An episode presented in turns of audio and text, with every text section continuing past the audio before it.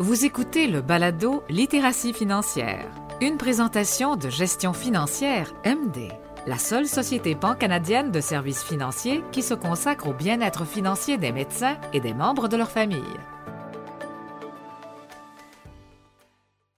Bonjour à toutes et à tous et bienvenue au premier épisode de la toute nouvelle série de balados de gestion financière MD sur la littératie financière.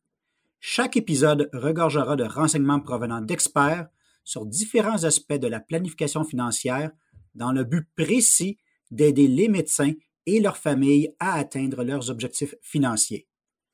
Je m'appelle Jean-François Bordelot, je suis directeur principal gestion de la pratique en placement et je suis ravi d'animer cet épisode inaugural. Aujourd'hui, il sera question du caractère unique des finances des médecins et des incidences de cette particularité sur la famille et de la manière dont Gestion financière MD peut vous aider à planifier grâce à sa compréhension intime. Nous avons avec nous aujourd'hui une invitée très spéciale, ma collègue Julie Gauthier, planificateur financier et responsable stratégique de planification de patrimoine. Alors, euh, merci beaucoup de prendre le temps de te joindre à nous aujourd'hui, Julie. Merci Jean-François. Je suis vraiment enchantée d'être ici et il me tarde de dire à nos auditeurs ce qu'est MD et comment nous aidons les médecins et leurs familles. Génial, Julie. Écoute, je pense que ça fait quasiment plus qu'une vingtaine d'années que, que je te connais, fait que j'ai une petite idée de la réponse que tu vas me donner. Mais qu'est-ce qui te plaît tant dans ton travail chez MD? Bien, effectivement, j'adore mon travail chez MD. Il se limite pas seulement à la planification financière. Je pense qu'en tant qu'organisation, nous faisons une véritable différence dans la vie des médecins et de leurs familles. Chez MD, nous avons la conviction profonde qu'en aidant nos clients à parvenir à la tranquillité d'esprit financière, nous contribuons fortement à leur bien-être général. Nous y arrivons grâce à nos compétences spécialisées et à notre connaissance de leur parcours professionnel unique. Ce parcours influe fortement sur leurs expériences et leurs besoins financiers qui sont euh, très différents de ceux des non-médecins. Cette spécialisation donne vraiment tout son sens à notre mission qui est d'aider les médecins canadiens et leurs familles à atteindre leurs objectifs financiers à chacune des étapes de leur vie et de leur carrière. Excellent, Julie. Maintenant, parlons peut-être un peu de planification financière. Pourrais-tu expliquer à nos auditeurs et à nos auditrices pourquoi la planification financière est si importante, surtout pour les médecins et leurs familles? Avec grand plaisir. Tout le monde sait que la formation des médecins est longue, chargée émotivement et coûteuse pour toutes les personnes en cause.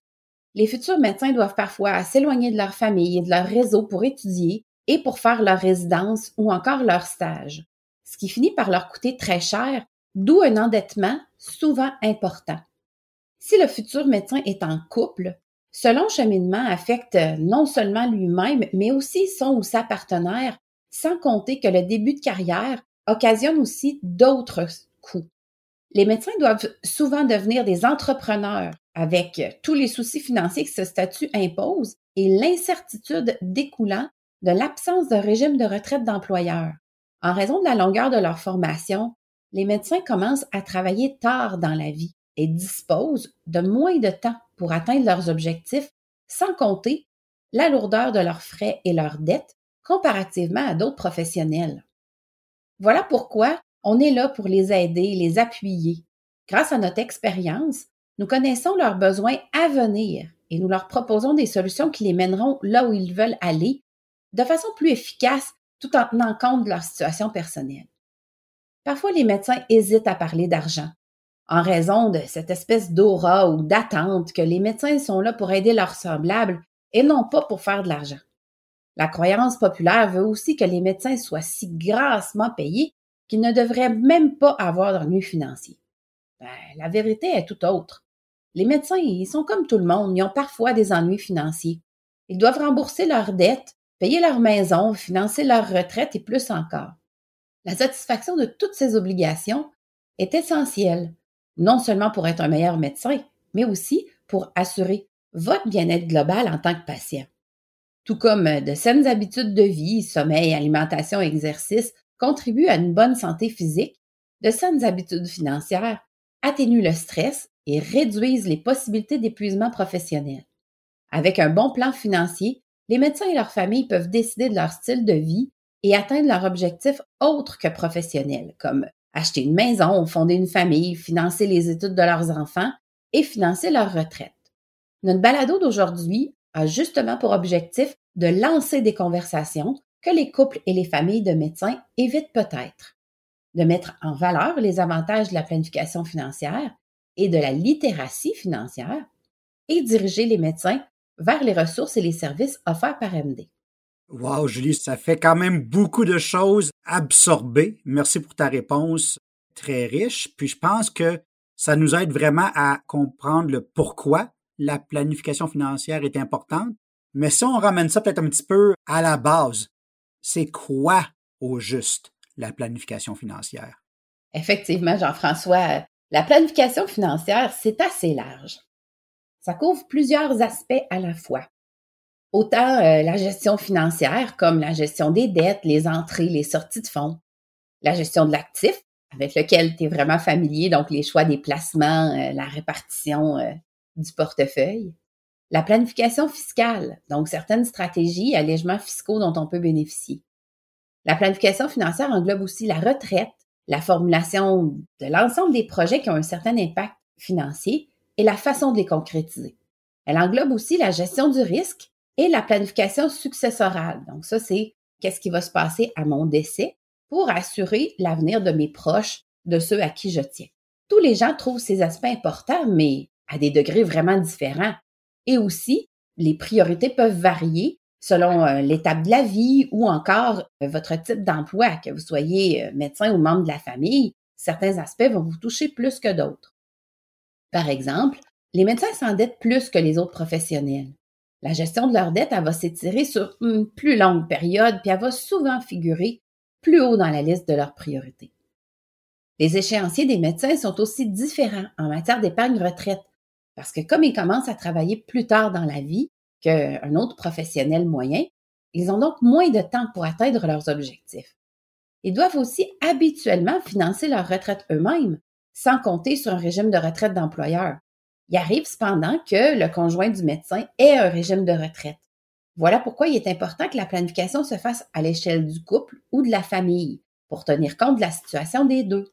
Par ailleurs, la gestion des placements est habituellement plus importante parce que, en l'absence d'un régime de retraite, il leur appartient à eux de placer toutes leurs épargnes pour financer cette retraite.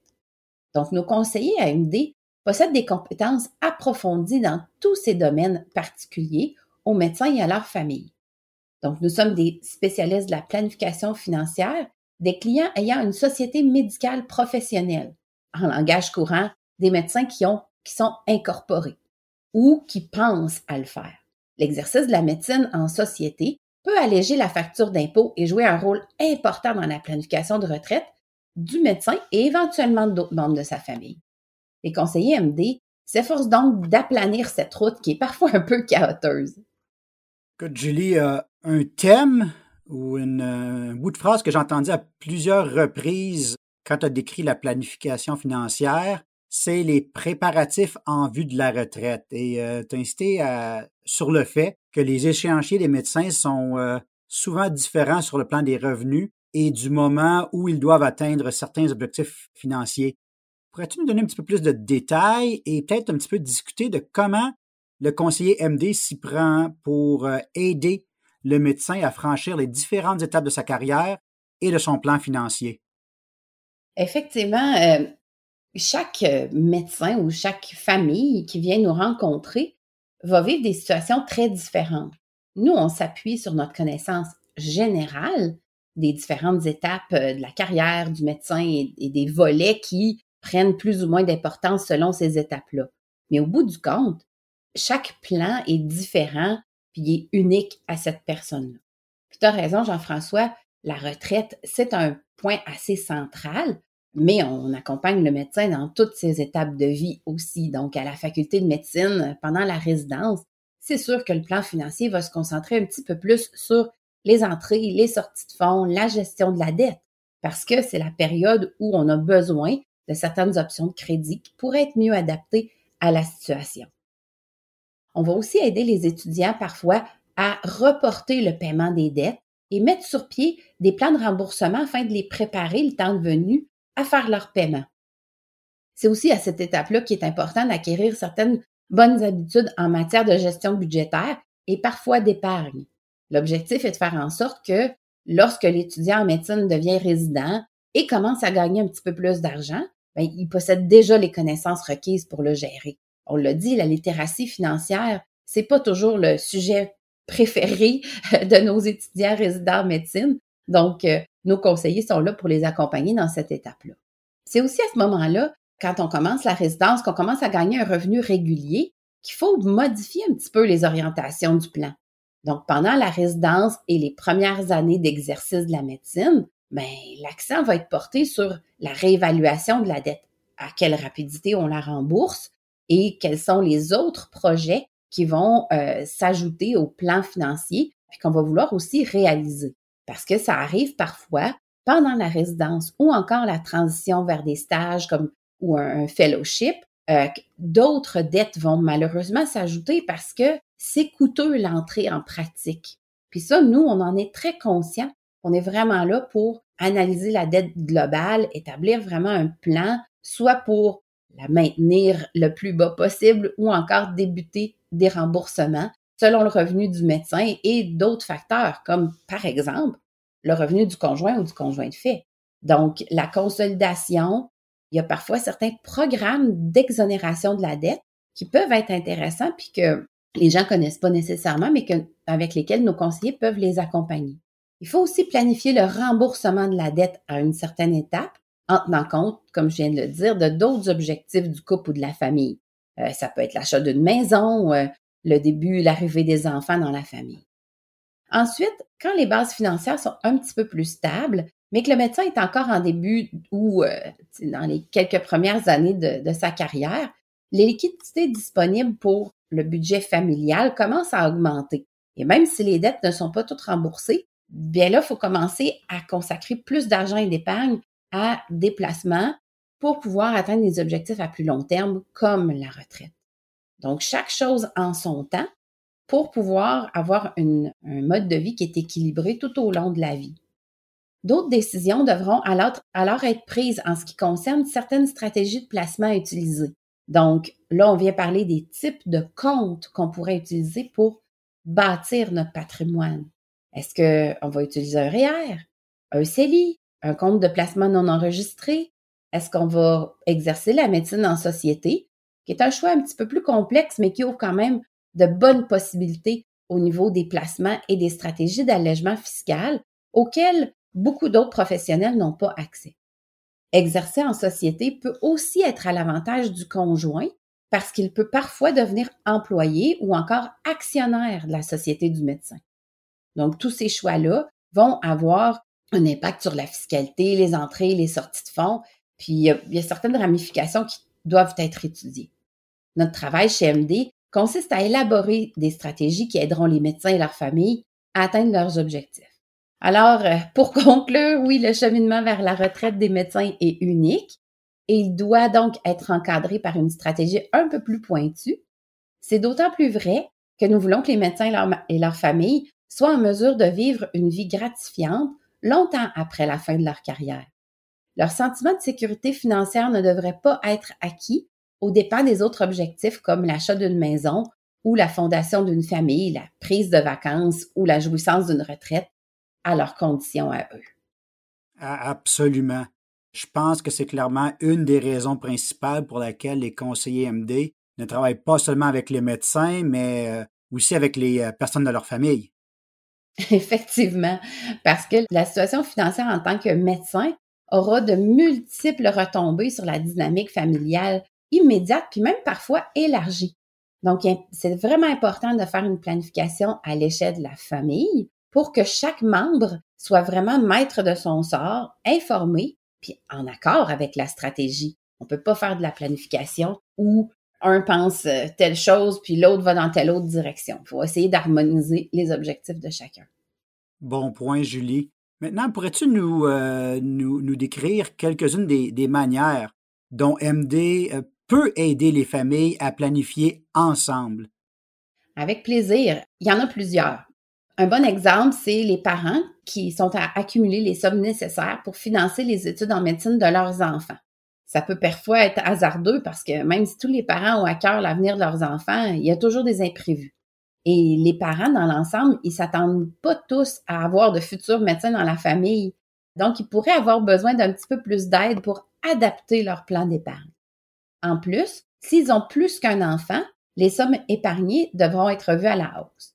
Un autre exemple, c'est que nous aidons les médecins à planifier en collaboration avec leurs conjoints.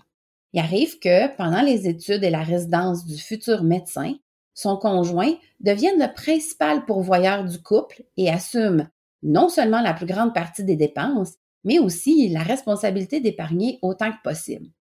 Au fil de la transition vers la pratique et de l'augmentation des revenus du médecin, les objectifs et priorités doivent être revus absolument parce que la balance change de côté à ce moment-là. Les conseillers MD possèdent l'expertise requise pour aider la famille à gérer ces questions complexes qui découlent des changements dans les entrées et les sorties de fonds. Il y a aussi tout l'aspect euh, psychologique de la gestion financière qui doit être abordé dans ces cas-là. Un bon exemple, par exemple, le fait pour un des conjoints d'être l'employé de l'autre. Ça ouvre des possibilités d'économie d'impôts grâce au fractionnement de revenus. Parfois, on rencontre aussi des couples où les deux conjoints sont médecins. Dans ce cas, les finances vont être évidemment plus serrées pendant les études et la formation, car les deux sont souvent en période d'endettement et ont un revenu limité. Par contre, au moment du début de la pratique, leurs moyens et leurs objectifs vont pouvoir être revus en conséquence. Peu importe la dynamique entre le médecin et son conjoint, nous pouvons aider ces couples à atteindre leurs objectifs communs épargner en vue des études des enfants, euh, se qualifier pour un prêt hypothécaire, établir un plan successoral pour garantir l'avenir des proches, garder le contrôle sur l'héritage qui leur destine. Au fond, euh, la situation est bien simple. En tant que médecin, vous consacrez votre vie à aider les autres. Et chez Gestion financière MD, notre seule préoccupation est de vous aider avec votre famille à accéder au bien-être financier. Je suis vraiment convaincue par cette mission-là. Rien n'est plus important que de prendre soin des personnes qui consacrent leur vie à s'occuper de la santé et du bien-être de la population canadienne. Oui, Julie, tu n'es pas la seule euh, à être convaincue de la noblesse de, cette mission-là. Moi, c'est une des raisons qui fait que j'ai joint la, MD il y a plus de 20 ans que ça me fait toujours plaisir de continuer à travailler avec MD. C'est quelque chose que je trouve vraiment euh, remarquable et euh, je demeure convaincu que la certitude que le conseiller, le client, la cliente s'occupera de tous les membres de leur famille euh, apporte cette fameuse tranquillité d'esprit-là aux médecins qui nous choisissent et stimule la confiance, leur confiance de mener une vie conforme à leurs attentes. Effectivement, Jean-François, cette fierté-là d'apporter notre soutien aux médecins canadiens, c'est une grande source de motivation pour toi et moi, comme on en parle parfois en tant que collègues, mais pour l'ensemble de nos planificateurs financiers qui œuvrent auprès des médecins. Puis l'objectif global de notre série de balados, ben, c'est d'améliorer la connaissance. Savoir, c'est pouvoir. Donc, plus en tant que médecin ou membre de la famille, vous en saurez sur vos finances, plus vos chances d'atteindre vos objectifs sont bonnes. On souhaite que les médecins et les membres de leur famille aient vraiment confiance dans leurs décisions financières puis sentent en contrôle de leurs finances. On ne veut pas que vous avanciez dans ces, ces décisions-là à l'aveuglette sans trop savoir si vous prenez la bonne décision. On comprend que le cheminement des médecins a des effets émotifs, logistiques, pratiques sur eux-mêmes ainsi que sur leur famille. Avec un conseiller MD, on peut avoir confiance que la saine gestion des finances est faite, puis ensuite se concentrer sur les autres aspects de leur vie. Euh, c'est tellement vrai. Les, conversations financières engendrent parfois de la confusion et euh, ça arrive. Ça, arrive définitivement qu'on se sente euh, un peu ou des fois un, peu plus dépassé. Julie, nous avons déjà parlé brièvement de, certains des sujets qui seront couverts dans les épisodes à venir dans cette série de, de balados. Est-ce que tu pourrais peut-être nous donner un petit aperçu de ce qu'ils pourraient entendre dans nos futurs épisodes? Ah, parce que tu me tu me tords un bras un peu avec plaisir. Voici quelques scoops. On a déjà parlé de l'optique familiale dans la planification financière, des raisons pour lesquelles la planification est importante et de quelques éléments d'un plan financier. Mais dans les futurs épisodes, nous analyserons plus en profondeur des stratégies pour financer les études des enfants, gérer et rembourser les dettes. Nous parlerons aussi de la manière de se préparer à l'achat d'une maison, parler plus en détail du financement de la retraite et de la création d'un plan successoral. Et comme je l'ai mentionné brièvement, les impôts et l'exercice en société jouent un rôle très important dans les finances du médecin. Eh, ça va évidemment faire l'objet d'un balado en soi. La qualité exceptionnelle de l'impressionnante brochette d'invités et d'experts qui animeront ces épisodes et nous feront part de leur vision est sans aucun doute le point le plus intéressant de cette série de balados. Ça semble vraiment prometteur, Julie. On approche de la fin, donc euh, avant de conclure notre balado d'aujourd'hui, on aurait peut-être le temps. As-tu un, grand conseil ou euh, peut-être un mot d'encouragement pour nos auditeurs? Certainement. Et je veux vraiment les rassurer. Personne ne s'attend à ce que les médecins et les membres de la famille deviennent des experts financiers. Par conséquent, c'est tout à fait normal d'avoir des questions ou de souhaiter approfondir une question après avoir écouté un épisode. En fait, on espère que vous allez avoir des questions à vous poser et que vous chercherez des moyens d'approfondir votre apprentissage. Encore plus important, nous voulons que vous sachiez vers qui vous tournez pour obtenir les conseils et l'information qui vous manquent. Quand il est question de votre succès financier en tant que médecin ou membre de la famille, nous espérons que vous trouverez chez votre conseiller MD un partenaire de choix. Alors, euh, Julie Gauthier, je tiens à te dire euh, merci de ta présence avec nous aujourd'hui. Je pense qu'on a été ravis de, t'entendre parler de ta passion pour les médecins canadiens et euh, de leur famille. Ça me fait plaisir. je souhaite vraiment la meilleure des chances à nos auditeurs, qu'ils soient médecins ou membres de la famille. Et sachez qu'on va toujours être là pour vous aider tout au long du parcours.